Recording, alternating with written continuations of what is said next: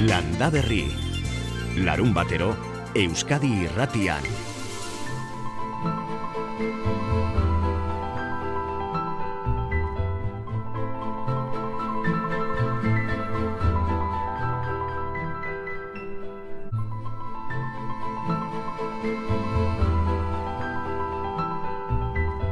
Olibondoa, olea europea, olea zeuen familiakoa, eta familia horretan gainera, zuaitzen artean, jateko fruitu ematen duen bakarra. Zuaitz ezagun eta ospetsu honek luzaro iraundezan, gaurko eguna, zaruaren hogeita zeia, berari eskainia dauka uneskok. Olibondoa, jakinduria, harmonia eta bakea dirazten dituen landarea. Mediterraneo isuriko landarea, astapen batean, baina orain zabalduago eta landa berritarron artean ondo maitatua askotan erakutsi izan diguzuenez. Ba, olibondoen lanketan eragina izan dezaken ikerketa baten berri iritsi zaigu Nafarroako Intia Institutotik. Olibadietan, belartxarra kontrolpean izateko, herbizidaren orde zer erabil daiteken aztertzen ari dira, Europa osoko proiektu batean eta hiru urteko epean. Eta hor, herbiziden ordez, belarrez osatutako estalki bizia proposatzen dute alternatiba gisa. Estalki begetala zehatzago esan da. Hiru urtez egin dituzte probak edo entsaioak eta hortek atera diren lehen lehen ondorioak aurkeztu berri ditu Juan Antonio Lezaunek ikerketa horren arduradunetako batek. Eta helburua izan da neurketa honekin estalki vegetal hori erabilita ze mesede egiten ote zaio neurtzea olibadiari berari eta hortik lortzen diren fruituei.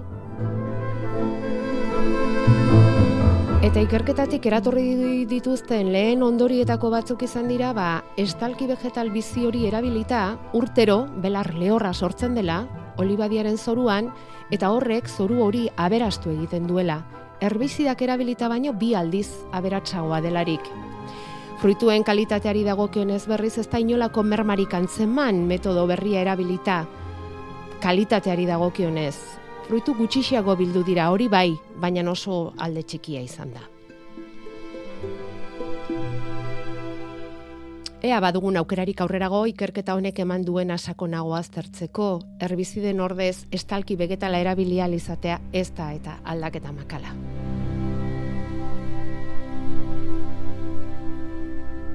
Pascal Gainek El Olivo filmerako egindako musikarekin agurtu zaituztegu gaur. El Olivo itziar boianek 2016an zuzenduriko pelikula. Tarte baduzuenean ikusteko modukoa, baina hori mesedez geroxiagorako utzi albaldin baduzue orain landa berriri ekin behar diogu eta hortxe segitza eskatuko dizuegu. Egun hona ito arzeluz eta bion partetik. Landa berri. Eta gaurko saioan, bederatziak eta zortze minutu orantxe, Euskal Herrian daukagun behizain eskolan sartu nahi dugu. Aurreko urtean egin zuten esperientzia pilotua eta aurten du eskola honek ofizialki, esan dezagun, lehen da biziko kurtsoa urrian hasi zuten eta otsailera arte jarraituko dute. Badute beraz hilabete pasatxoko esperientzia eta horregatik jo dugu bertara. Aretsabaletako areantza etxebarri baserrian kokatu dute, iaz bost ikaslek hartu zuten parte eskolan aurten lauk.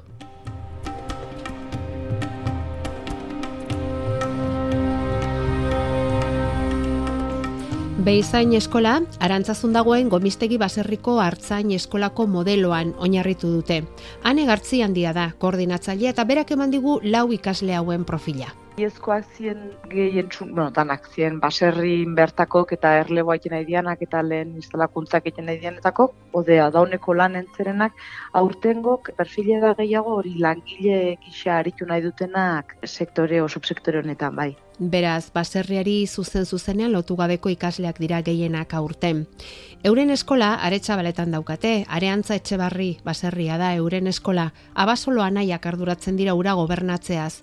Egunean, lau mila litro esne biltzen dituzte eta kaiku kooperatibak jasotzen dizkie hango bazkide baitira. Julenek azaldu digun nolakoa den baserria. Bueno, hau da, aretsa baletan da baserri bat, urkulu urte izen inguruen, eta, bueno, e, guk egin da, gure gurasuen hasieuena, gure gurasuek hasieuena jarritu, eta gaur egun dauko esne behien ikulu bat, ustiategi bat, guztire berreun da bat buru, eta laroi bat hektarea belardi ero kudeatzeitu. Hori guztia maneiatzeko azken urte luzeotan teknologiaren laguntza dute arean barrin, bestela zaila bilagunen artean horrelako etxaldea giratzea. Ja, hogei urte pasa die robotak izesten ditugula, gero txal txiki esnea mateko lamamanta dauzko, pasillo garbitzeko beste robot batzuk, jana, bueno, ba, iru orduero bultzatzeko, arrimatzeko beste bat, eta ventiladore, eta bai, teknologia asko sartu dugu. Eta horri erantzi bertzaio, beizain eskolako ikasleen laguntza. Ikasleek baserritarrei lagundu eta haiek ikaslei ofizio erakutsi. Nek ikaslio gureana goxoko zazpiretarako geu astengean ordurako hemen egoten die. Eta guk era, eurai erakutsi gure dutzauna da, bueno, ba, geuk egunero iten duguna, ez? Azken batien beixekin bizi, beixetatik bizi, eta, bueno, animalixa dienetik, eta geu persona gaienetik, bo, garreman bat sortzen da, eta, bueno, aldan bueno, alde bi isetarako onena izango da kudeak eta bat, edo. Beti ere, esne behixe dienetik, ba, aldan esne hobie, higienikoki, kalitatekoki, legedi horretik, bueno, lanak aldan txukunen egiten. Eta behin ukuluko lanak bukatutakoan, klase teorikoen garaia dator, sardea utzi eta boligrafo hartuta. Hori da, ba, ikukin buzo eta katiuskakin, ba, ibiltzen geha zazpitatik amarrerdiek amaikak arte, Eta ja hor etortzen zaie, o etortzen zaigu, tarteka geue hor txertatzen gea, komuni zaigulako. Ba, klase teoriko kemate dituen, ba, bueno, eh, adituek, ez, o nutrizionistak, ero belardi kudeatzen adituek, ugalketa, ero mamitize, bai, albaitero, talako tekniko ezberdin, Dorreikin, ba, maiketatik, ja, ordu bik, ordu bit erdiek gehienetan. Da, mm. gero, astean, egun bat, ostira lan normalien, izaten da beste esperientzia batzuk bisitatzea, beste ikulu batzuk, beste modelo batzuk, beste jende. Baita ere bai, baita egiten da, ba, e, ba, zein egoera ekonomiko daudenetaz, e, asoziazionismotaz, e, ziten zaien marketinetaz, eta beraiek proiektu txiki bat landu beharko dute. Lau hilabetetan ematen duna arabera, eh? eta gero dauzkate bestalde praktikak bai beste baserri batzutan, ba, beste sistema produktibo batzuk ezagutzeko, eta gero ere bai egiten die bisitak astero ustiategi desberdinetara, ez? Ba, baita ere ideia desberdinak ikusteko eta egiteko era desberdinak ezagutzeko. Eta batipat ba hori da hola funtsa, eh, modelo honek eukiko lukena.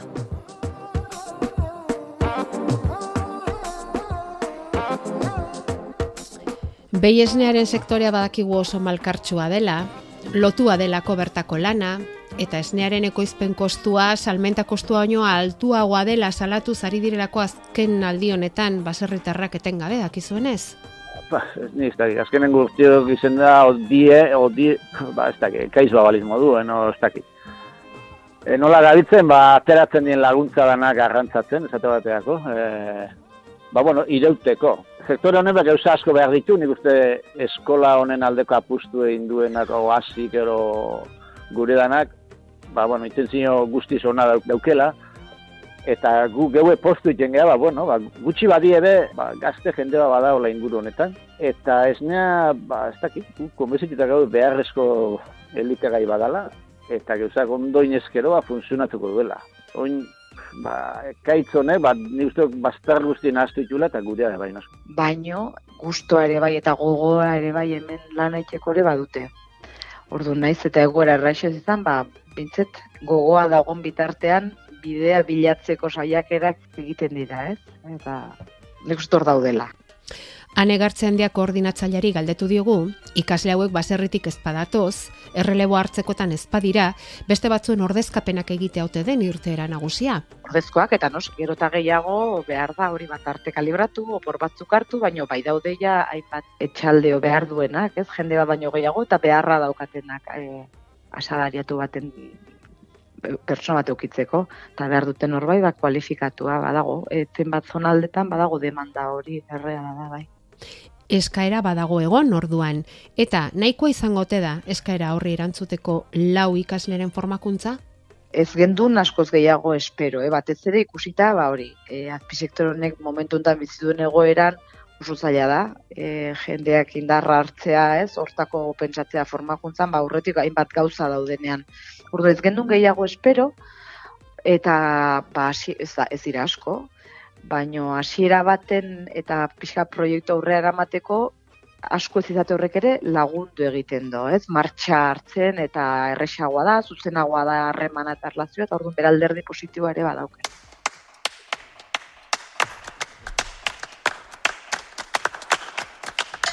Ane Gartzi handia Beizain Eskolako koordinatzailea eta Julen Abasolo irakaslea. Baserritarra agurtuta, lau ikasle hoietako baten esperientzia ezagutu behar dugu orain.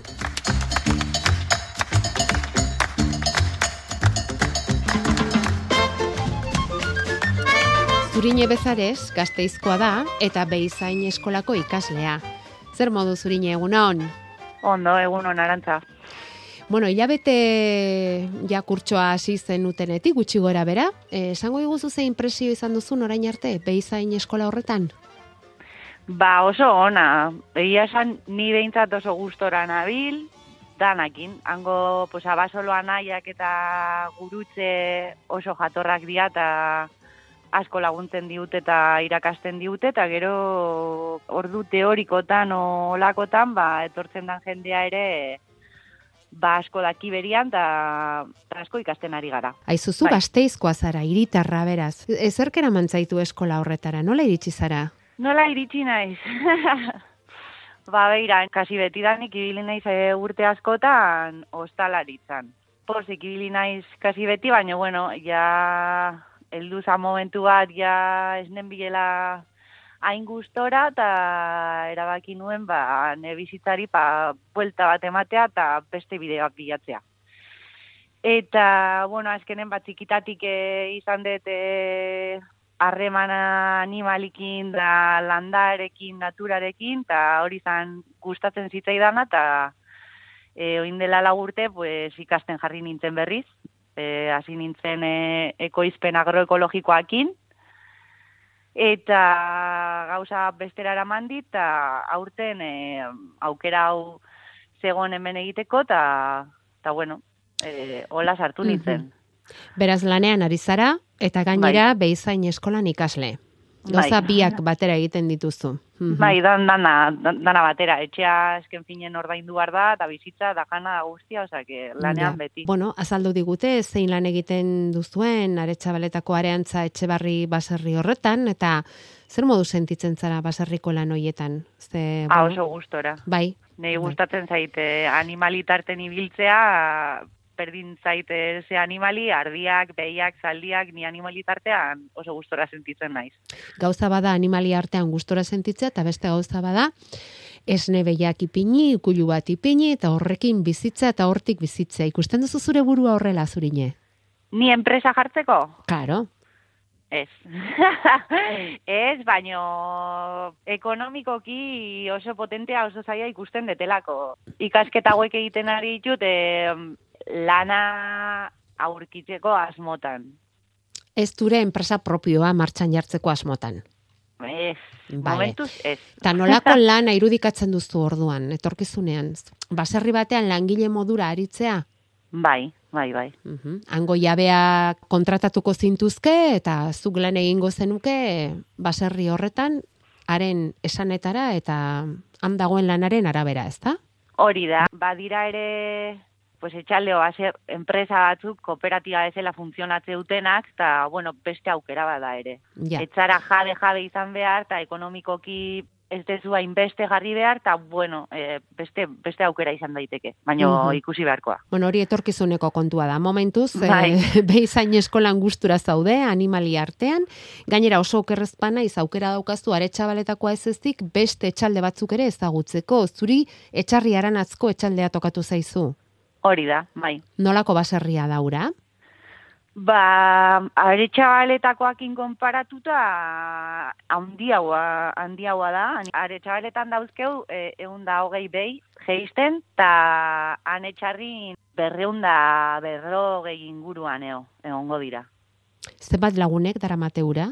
Pues asko, asko, baino ez da esnebei kontua bakarrik. Haiek egiten dutena da, animalien jana, behien jana, e, beraiek eko, ekoizten dute, larogeita, euneko larogeita marra behintzat e, haiek ekoizten dute, gero askate behiak eta gaztandegia. Aha, Eta gaztandegian egiten dira gaztak, esne pasteurizatua, jogurrak, eta haiek egiten dute dana, etiketatua, enbasaua, e, salmenta, banaketa, osea, egiten dute de 0 a 100. Ziklo, osoa, ziklo osoa egiten dute, osoa. así que Mhm. nahiko eh, jende kopuru Handia. jende kopuru politia daukate bai. Eta dibertsio handiagoa, ez? Bai, Langintzan da. ere, bukatzeko. Hau, iaz martxan jarri zuten behin zaini eskola, e, kurtso Mhm. pilotu bat izan zen, aurten esan dezagun ofizialki lehen da bizikoa, eta zuk ere ez dara mazu denbora ikeragarri hor, baina zerbait aldatuko zenuke eskola horretan? Aldatu, pues ez, ez, nahiko, nahiko antolaketa txukuna dutela esango nuke. Eta zalantzan dagoen bati, esango zenioke, etortzeko, probatzeko eskola? Segunta zein dan bere zalantza. Baina bai, bai, beiekin lana gustoko o, o pentsatzen duen, gustoko izango duen eh, edonori, bai, esango nioke juteko. Bueno, esan digu, Julen Abasolorekin hitz egin dugunean, esnegintza alor zaila dela, gaur egun, A ber, oro, orokorrean e, gauzak zaiak jartzen ari dira nik uste arlo guztietan. Baina bai egiala lehenengo sektorean gauzak zaiagoa igual o zaiago jartzen ari direla eta nire ustez o nie, e, ni, ni pentsatze detena da lehen sektorea ez deula e, behar dun, best, behar dun beste baloratzen. Gehiago baloratu beharko genukela gu eta eta administrazioak eta eta danok. Gehiago baloratu beharko genukela. Azken finen e, elikagaiak ematen ditu em- ematen dizkigun sektorea da eta bueno, ez da baloratzen, ez da ondo baloratzen. hori da zure gogoeta eta horrekin txegeldituko gara zurine, Mhm. bezares gazteiztarra eta beizain eskolako ikaslea. Eskerrik asko zure esperientziaren berri emateagatik landa berrin. Bai, eskerrik asko zuri, Arantza.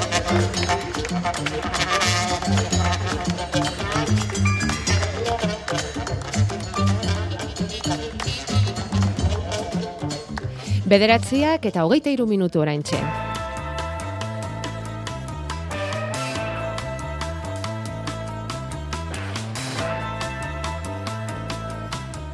nahi dio taldetu Jakobai, a ber, kibin gerrie o ipurdik karekin zuritzea ona aldan. Sagarranak aitutano ona diela eta aber kibinake onak aldien. Jakoba errekonde non Egun ondan hoi. galdetu nahi dizu eta galdetu dizu. Bai. Eta erantzungo diozu, ezta? Iritsi da. Iritsi da momentua. Bederatzi lau iru 0 bat, bibi, bost 0 erantzun gailuan utzi digu entzule honek bere galdera. Eta bai, hori ere lasterbide bada, Jakobaren gana iristeko, eh? Mhm. Zer diozu, kibiak Bueno, ziritzeaz? sagarronduak batez ere e, karesniakin edo bueno, kizu gezalakin e, txuritzen dira e, arrazoi mm, bakar batengatikan eta da hor bere zirrikitutan eta bere azalak dazkan txulo eta barretan e, negua pasatzek mm, ba, gelditzen dian izurriten e, ba, bueno, ba, familik e, akabatzeko. Ez? Arrautzak, arrak, e, intsektuak beak, mm, orduan, e, kariak bea, karia bea ezin dute jasan gainean, eta baitare ba, itxo ere egiten ditu, eta bar. Gero kari hori urtu, eta lurrera juten da, eta lurrian ba, ongarria da, bueno, ongarria eta bar. Eh? Lurra arrotu ere egiten du, hau da, kariak bakigu, e, zenbat, e, zenbat lan egite ditun, bai. hori da, lurrian. Mhm, mhm. E, kibilan kasuan ez da alako izurrite e, nabarmenik. hm?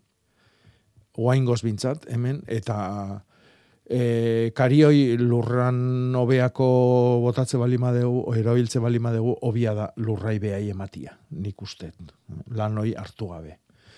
Orduan, e, gesalain eta pintatu eta barrin berrian, ba, nik ingo nuke, zuzenian, karioi lurrai eman Kizu gezala, kizu gezala, gezala edo karesnia. Eh? karesnia. Karia eta kisua gauza bera, dira. Bera da. Bai. Mhm. Bai. Bueno, ba, kibientzat hain erabilgarria ez dela ikasteaz aparte, beste hitz bat ikasi dugu, kizu gezala. Eta hortxe daukazu erantzuna. Bakarren batek beste esperientziarik balu, edo ikusi baldin baduztue, beste erabileraren bat, beste emaitzaren bat, badakizue, 6 zortzi zortzi, 6 6, nole, bai? 6 6 6 0 0 0.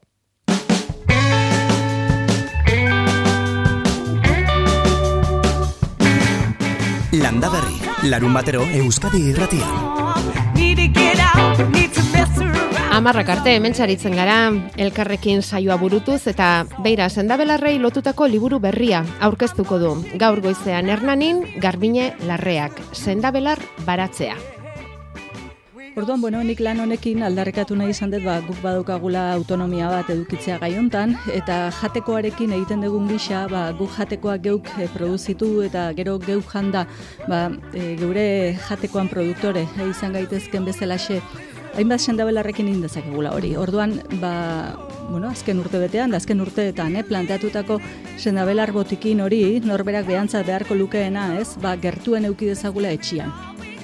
Zendabelarrek dakitena liburuaren egile bera da garbine larrea, eta hortxe entzun duzue, ba, berak dioena da sendabelarra kontsumitu ez ezik geuk ekoitzire egin ditzakegula. Hori esatera dator liburu berriarekin garbine larrea, eta horrela sendabelarren botikinerako landariak geuk ekoitzi geure baratzean.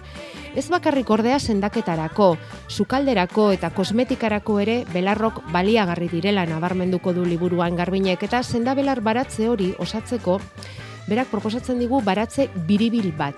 Erlojuaren irudiari erantzunez eta Carl Bon Lineok egindako planteamentuan oinarrituta. Lineok egin zuen planteamendu bat oso interesgarria eta da orduen arabera loratzen dira lorak, urtaroen arabera kokatzen ditu ere. Hau da hemen planteamenduak ezberdinak dira, e, olakoak landatu egin izan dira, tradizioa dago Europan olako erlojuak egiteko, Eta bueno, hemen hainbat kontzeptu daude, ez da ikustea garaian garaikoa, e, urtaroak e, baratzen dauden bezala basen dabelarretan ere ba, badaudela, ba ze ordutan ze landare loratzen dan hori egiteko gai izan zen, ez? Orduka loratzen doa zen landareak, landatzea, urrenkera hortan, eh, erlojuan e, zentzuan. Orduan, bueno, ba, hau betianik gustatu izan zait, eta o, animatu egin geha. Bai, bai. jakinik ez tala erresa, planteamendua. Ja, adibidez, amabietan puntuan daukazue ipinita ezkaia. Bai. Amabiak eta bost, salbia. Bai. Ero, txillarra. Bai. E, e, amabiak eta laurdenetan, hilena. Tokatuko litzaketa artean, erromeroa ere badago. Gero, errokoa buelta eman ala, malba, garraiska, eta hortxe amabiterdietatik aurrera, pixabelarra. Zeren arabera, e, Bueno, garbine, orduka orduka hori Ez, orduka ze- oso zaila da. Oso zehatza izango ez da orduka ez? egitea. Ez. Planteamendua da gehien bat urtaroka egitea. Guk azalean eh, Ah. eman diogun planteamenduan urtaroak ikusten ditugu. Eta jakinta eh, klima ezberdina ditugula Euskal Herrian, ez da gauza bera isurialde Atlantiarra edo Mediterranearra izatea.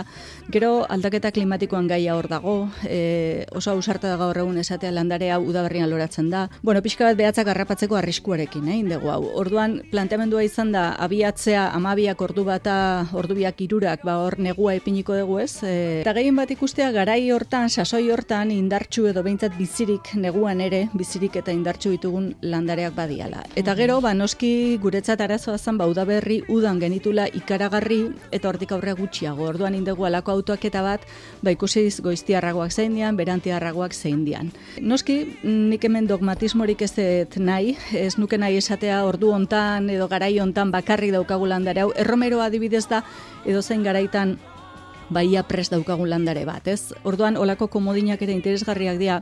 Eta gero, amabian kontu hau, bueno, guk planteamendu solarra erlojuaren hain degulako, horregatik da. Baina tartean bere kaxa etortzen baldin bada, e, zaingorria, berbena, pasmobelarra, bongi etorriak izan ditzezela, e, amabia puskatzen duen beste landare bat.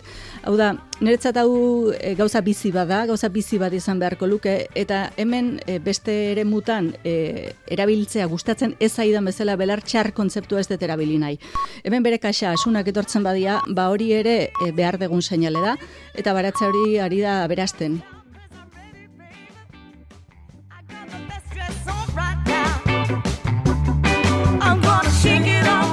Belar txerrik ba alda ba, Jakoba?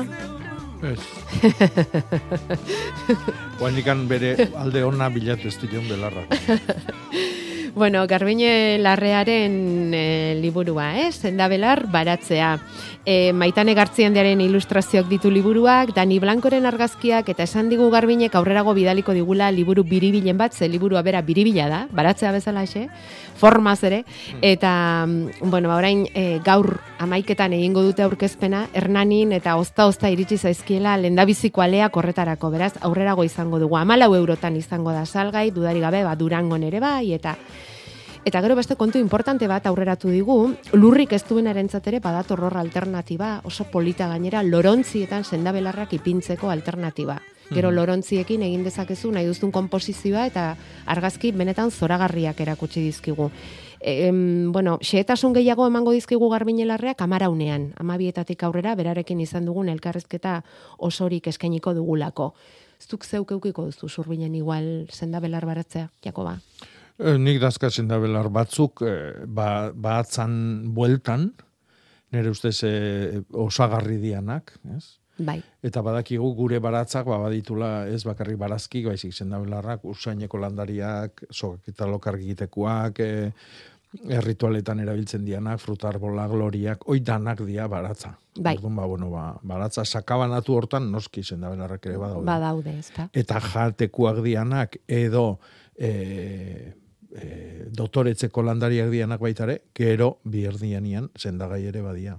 Hori da. Hmm. Romeroa esate baterako. Adibidez. Sendagaia, iatekoa, usaiduna, dena, hmm. dena, zema gauza dauzkaten.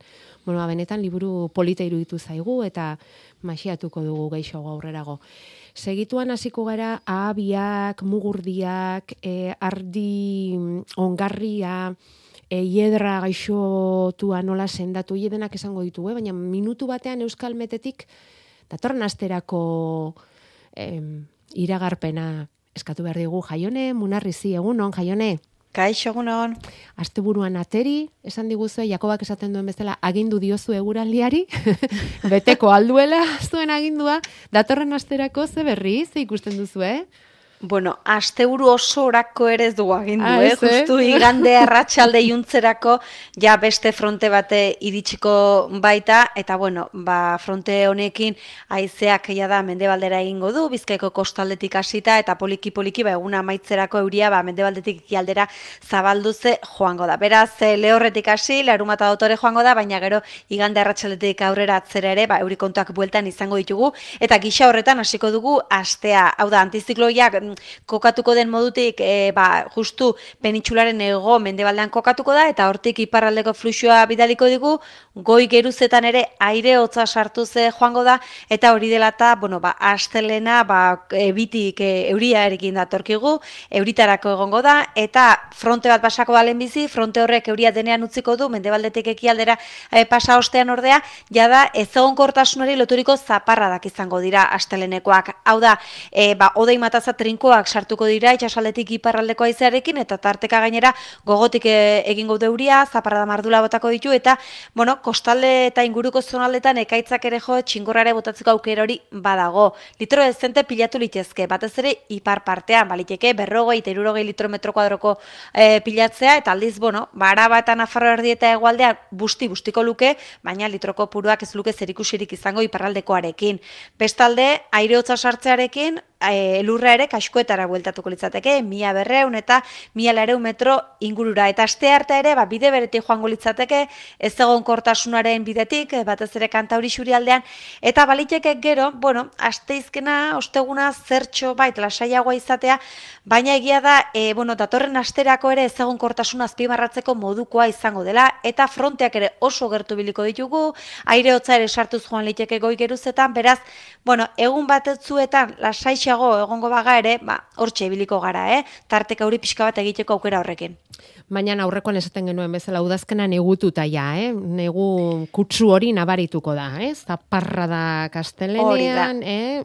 Ez dagoen kortasuna. Hori da. Harin bai, baina oso seguru ere, ez, ez hori da, astez, eta, bueno. Hori da, astezkenetik aurrera egia esan fidagarritasuna, ez, eh, nahiko basua da, ez, e, egoera daukago aire hotza sartuko da, eta aire masa hoien mugimenduaren arabera ere, ba, e, aldatu liteke, ez, e, orain esatetik, e, egoera aldia lasaixoa izate izan daitekela litekena da kontrakoa izatera gero, Bai, beraz, bueno. e, nahiko altrebes eh, etorriko alde horretatik. Bai, baina nortarako zaudete egunero egunero.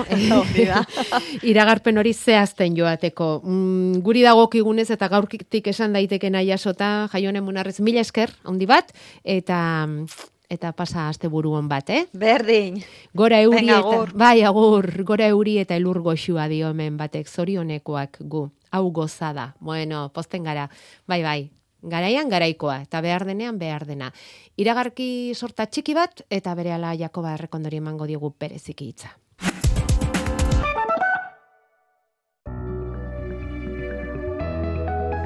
Gau, norteko ferrokarrilean, Joan daiteke denbora atzeraka, edo behintzat denbora atzera doalako pertzepzioa izan dezakegu, Txoni Matxainekin denbora, entropia eta zientzia gogorra izango ditugu gaur, arratsaldeko iruretatik aurrera. norteko ferrokarrila. Euskadi irratian. Nire izena Gabriel Jude Fletcher. Batzuetan ondo dago desberdina izatea. Ondo geratzen zait? Bai, baina mutila ematen duzu. Eskolan mutilak bezalakoa naiz. Mutilien arropa jantzen dut. Orduan, mutila naiz? Gabi, zortzi urtetik amairu urtera. Azaroaren hogeita bostean zinemetan. Euskadi irratia.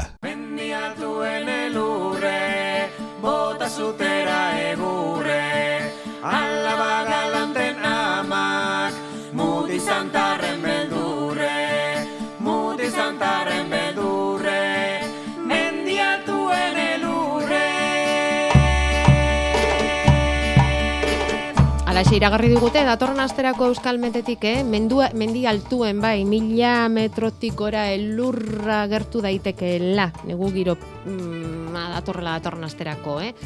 Bare aldia aste azken ostegun inguru horretan, baina bestela negu. Ea zer digen lehen biziko entzule honek, Jakoba? Txoin, nun udaran hasi. Barkatu, eh? Barkatu, barkatu, barkatu. Ai, ze zaila den batzutana. Aia. Albaka bat daukat, jarri nun udaran hasia jarri nituen eta kriston handia intzait. Hori galdu egiten da edo iraungo diturrun burte arte o nola dijoa. Albaka, Jakoba. Bueno, albaka e, urteko landaria da berez. Eta ordun ba, datorren urte arte mantendu nahi bali maituzu, ba, bestu inbierdezu, eta beak ez du negua, neguan gogorren abintzat sentitu bihar. Ba, pentsatzeko, ba, udazkena luzetzen nahi dala, eta datorren artia ere, urtia ere, udazkena izango dula. Mhm. Ordun toki babes eta epel batian euki. Mm, babestu egin behar da. Hau Bai. izan liteke Romeroaren multzoko beste bat. Usainduna, Bai. jatekoa, Bai. segurezki sendatu ere egingo gaitu, gaixotu ez behintzat, polinizatzaileak erakartzen ditu, bai, bai, bai. albaka. Eta beste Eta lore izen- polita dauka, eh? Bai, eta izen politare badaka beste bat. Brasil.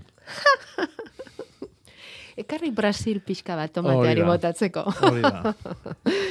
Ze ona. E, ahabiak, Jakoba, noiz ongarritu behar dira?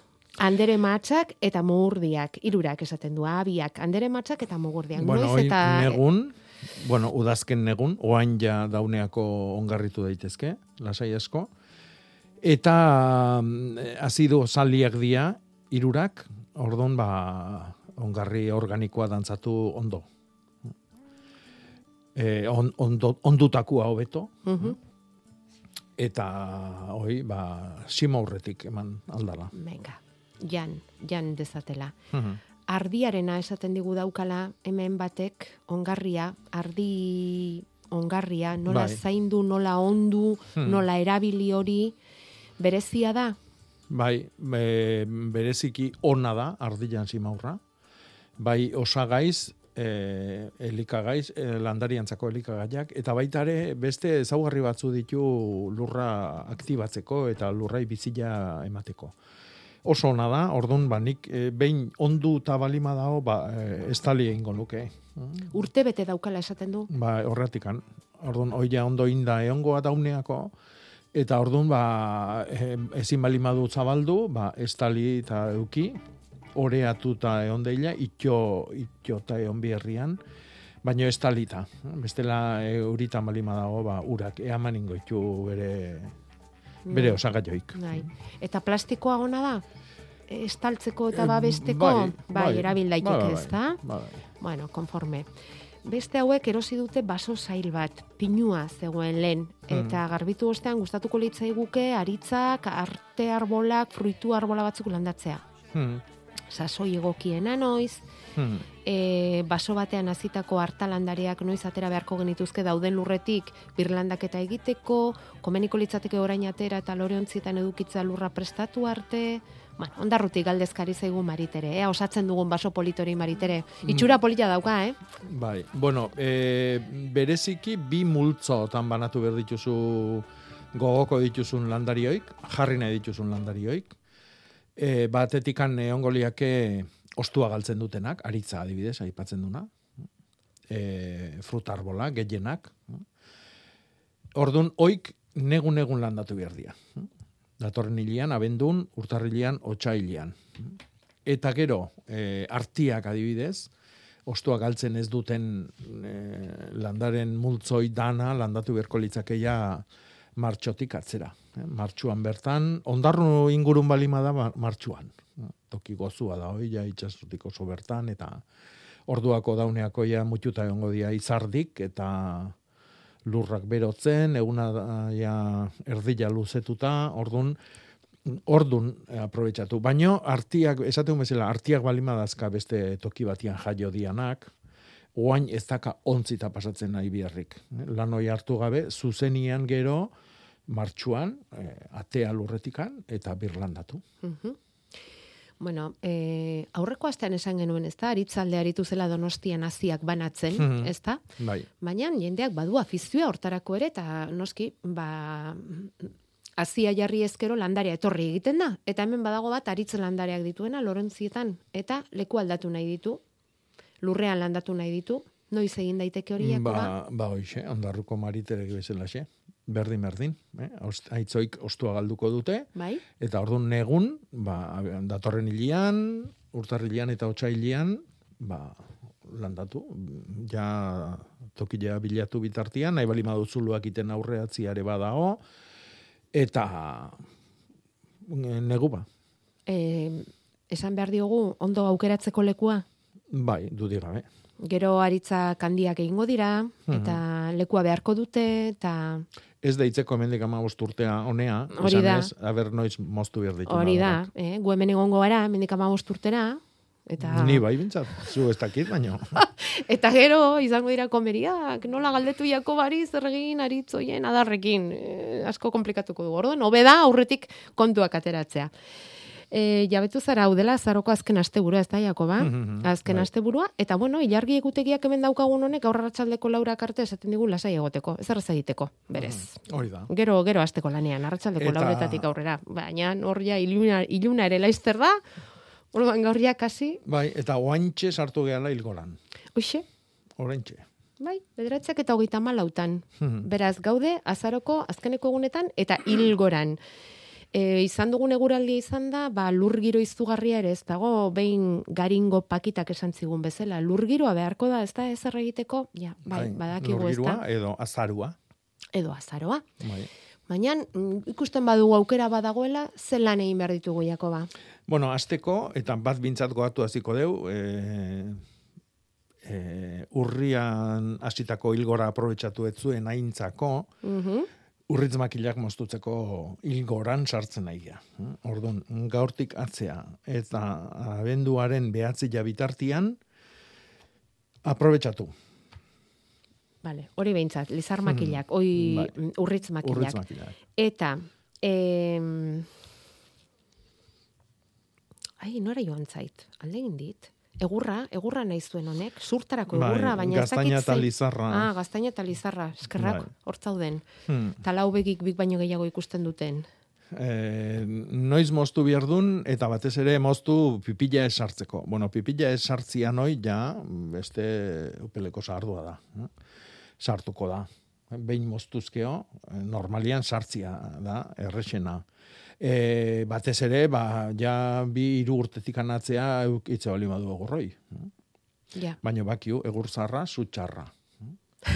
Orduan, e, e, inbiardu moztu eta albalimadu ur, urte bete, urte pare bateko tarti hortan erre. Eh? Bueno, hortako neguko hilberak aprobetsatzen dira. Eh? Orduan ba, abenduko hilbera, e, urtarrilekoa eta otxailekoa izango dira onenak. Vale. Egur zarra sutxarra. Vale. Aizu, eta honek zer? Kaikuak egiteko asmoa dauka? Kaikuak egiteko urkia noiz bota? Kaikuak, bai. ba, dago inor oraindik kaikuak egiten dituenik. Bai, ez? Badirudi bai, ez? Nik kaiku egitetu nik ez da kaikuk, bai. Baina, bueno, a ber, kaiku ba, egur biguña da, eta hain justu e, horregatikan e, aprobetsatzen da kaikua bezalako gauza inberezia egiteko. E, lantzen oso zailadan forma bat da kaikua. Eta orduan egur biguña izanik, ba, urkilakin egiten da. E, nik ustez jendiak negun batez ere botatzen dula. Baino ez dakit, aber, kaiku gilen bat topatzen dau. Eta erabiltzen du inor kaikurik? Oia. bueno, ari gara kaikua esnea bildu eta edateko kaikuaz, ez? Ah. Kaiku mota asko dago, hori ere badakiu. Bai, edo ez ari... erretzeko, ez ni erretzeko. Ez ni erre. Noski, mamila iteko adibidez. Kaikua egurrezko, egurrezko kaikuan esnea nola erretzen da. Ba, um, ah, arria bota sartuta. Hori da, ah. arri jorreke ba du behizena. Bai, baina nik ez jakin. Bueno, ba, bateatek esango dugu, dudipe. Ja, ja, ja. Hasi dira hitzak dantzan landaberrin. Hasi dira hitzak dantzan, zenbat gustatzen zaizkigun landaberriko hitzak. Gure WhatsAppa 688 666 000.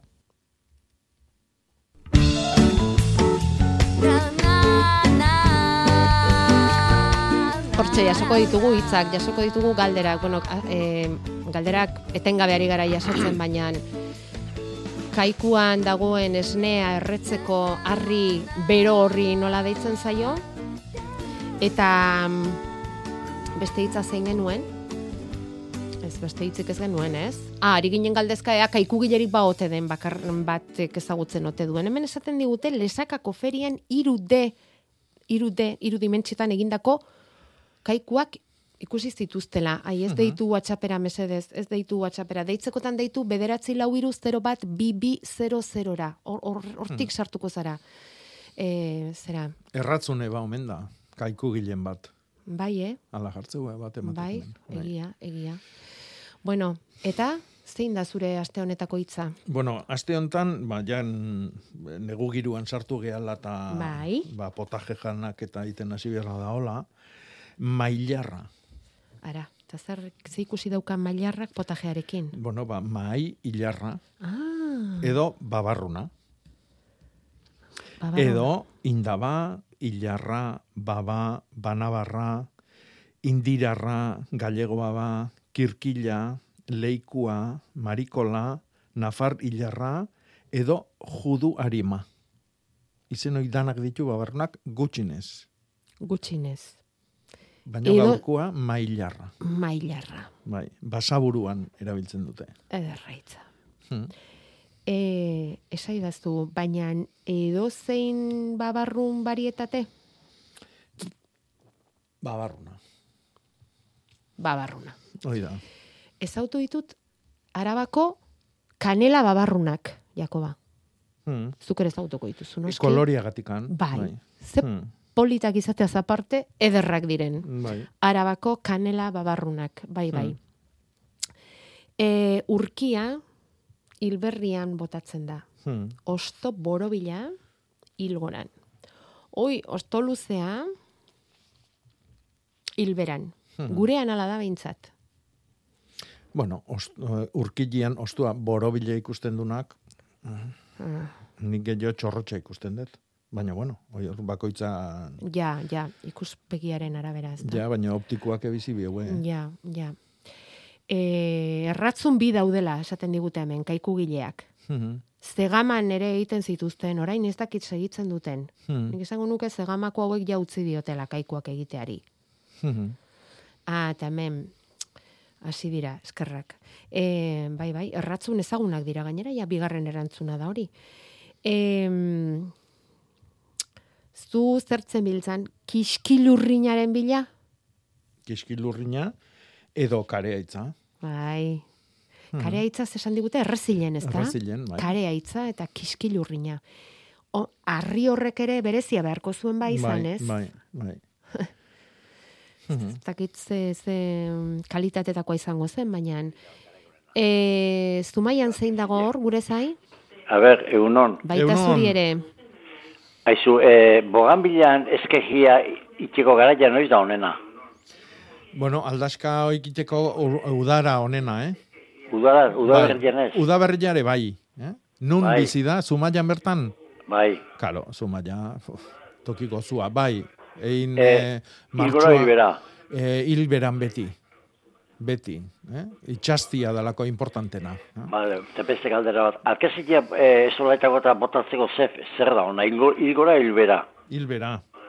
Hilbera. Bai, egurra, gogorra eta irau, iraupen luzekua nahi dezulako. No? Esoletako bale, edo bale. olako aiz bat izangoa, ez?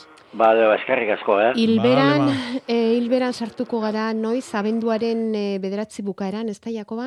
Hor, ongi? E, abenduko hilberan ongi? Bai, eta gero urtarrilekoan eta otsailekoan ebai. Ah, neguko hilberan. Bai? Osea, que alkezia giru hori botalaike. Bai, bai, bai, baino beti hilberan, eh? Hilberan, bale, ondo. Bale, bai, mila esker. Ez horregatik, Bale, bai, agur, agur. bugan bila dotorea jarri digu. Hmm. Ez du maiarronek. Eta beste batek ar- galdetzen digu, hilarra noiz erein, eta Bai. noski gaur bertan sartu gean hilgora hau oso ona da. Eta hilarra nola ale, lekadan edo fruitua dan, ba, gaur atzaldeko lautatik atzea, eta bilar egun oso onak. Bale, oso ondo. E, zatoz isiar, lagundu iguzu pixka bat, etorri. Egunon, Egunon, egunon. e, Esan, esan. ezakit guk, deitzen gehan nun karaitzarrie, ni beti hori entzunon. Hmm. Non, non, Da hori goierri aldean, za, goierrin, bai, zal, zaldi bin, da, zaldibin, bai. karaitzarria. Ta erabili, Karaitza- erabili duzu sekula zuk hori? Bai, bai, bai, bai. Ta non, non biltzen zenuten harri hori? Nik ez dakit, nik ez dakit beti jakine egoten zan gordeta. Ah, ondo, ondo gordeta, ez da? Bai, bai, bai, berezi hortako xe bakarrik. Eta zer egiten zenuten, zutan berotu? Bai, Suba joan? suba joan, Bale, e, edo bestean, brasatan me berotu, bai? eta botatzen zitzaion. Ai, Eta ari heldu zerekin heltzen zenioten? Ari, eh, gantxo, gantxokin, Ja. Eh, Bai, Ar- ze, ar- ze- artia. ze arte asko Ba. dago hor, eh? Bai, bai, bai, bai, arte, arte asko ta handia eta dena, eh? Ta gero esne hori berotu eta esne hartu edo zer? Ba, ba utzi. Eo zin, mami eiteko, generale mami eiten zan. Ah, mamia. Mm. Ondo, ondo. Baduzu Oso ka, kaikurik baduzu etxean? Ez, ez, ez dauket. ja ez, ez da. Hori Kaikurik ez aspaldiko kontuak dira. Ba, mila esker, eh, itzi, ar, Bai, mila ez, esker. ez, ez da ezeri. Ondo segi. Agur, agur. Agur. Txikia kaikua zen edateko, eta handia normalean esnea jeizteko, esaten digu hemen batek. Vale, em, maiarrak esaten daiturenen. Ah, ai, bueno, hainbeste hitzari zizkigu hemen hasten, maiarra edo maiarrak, bai, bai. Eta kaiku gila zubietan eta oizen ere bada. Bueno, hasi beharko dugu bila. Amaiurren esnea kiskeltzeko burdinarrie ibiltzen dugu, burdinarrie. Esnea kiskeltzeko. Vale, eta beste batek e, begin duen ariketa izan da joan Euskaltzaindiaren orotariko iztegira eta ikusi eta esaten omen du testu zarretan kaikuarria esaten zitzaiola horri. Mhm. Sondo, sondo. Bueno, eta gero hitzen saltxa honetan sartu zaigu beste entzule bat esenez, e, gure amak kalendulari deitzen zion mariloka. Ta arrazoi ez dakigunezea inor badakien. Zuk? Bueno, ez- nik ez de sekulatxu. Mariloka.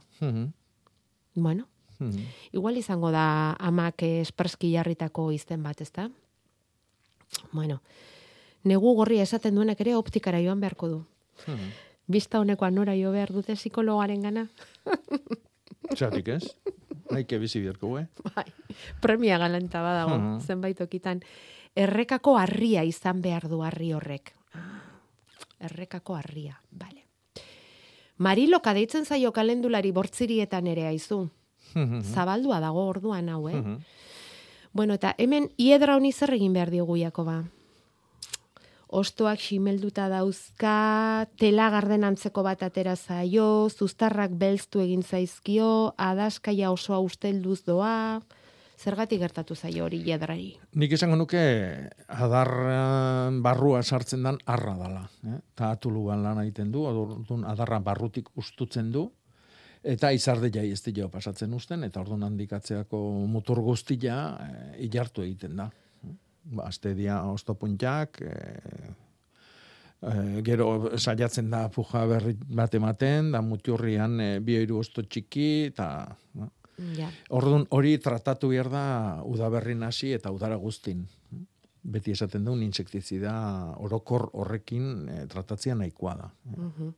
Jaui potasikoa oinarria eta gero basilus thuringiensis eta nim os, estraktua edo nim olioa edo aukeran dakauna. Bueno, eh, esnea berotzeko harri horrekin astoratu dugu Euskal Herri erdia. Errenterian esnarria esaten zaio, esnea Hmm. irakinarazteko harriari, eta gure baserrian oraindik badauzkagu. Ba, gustura hartuko genuke ba, argazki bate, eta Facebooken jarri, Mhm. bestela galdu ingo ditugu, Hori da. eta, bueno, nonbait hor txintxilika asko eskatza izango da igual, eh? baina eskartuko genizueke. Jose, Eh, egun on, egunon. zerke arduratzen zaitu bazu? Eh, Ze nahi duzu jakinzuk? nik, em, Ah, nasten ari zaizkigu za- hotzakor. Zer daukazu, irratia ondoan aldaukazu, Jose? eh, Irratia ondoan daukazu? bai, Kendu, kendu hori, isilarazi. bale. Hola, hola, oso ondo. Esan, Jakoba zai daukazu. Ah, bai, egunon, ocho, ¿qué va? Eunon, Egunon pareja. aurrea. Eh, ontxe, den barko esan zeuen, eh, oiati bat imio garbitzu, Bai. eta jo, barrezak finteko, eta zan zen ustot, zan zela zuk eh, produktu bat, zen esan zuk, zela zango izena? Bai. Oi, garbiketako, txezu, eh, Bai. Oio ekarrik, eh, oio, oio arrak ez, eh, eltxoak edo zertzire. Bai, oi, garbiketako, bot, ez da ze produktu bat esan zen. Zorri garbitzeko. Zorriak, bai. Hori da, hori hori da, hori da, hori da. Esango zeke izena, Bai, diatomea.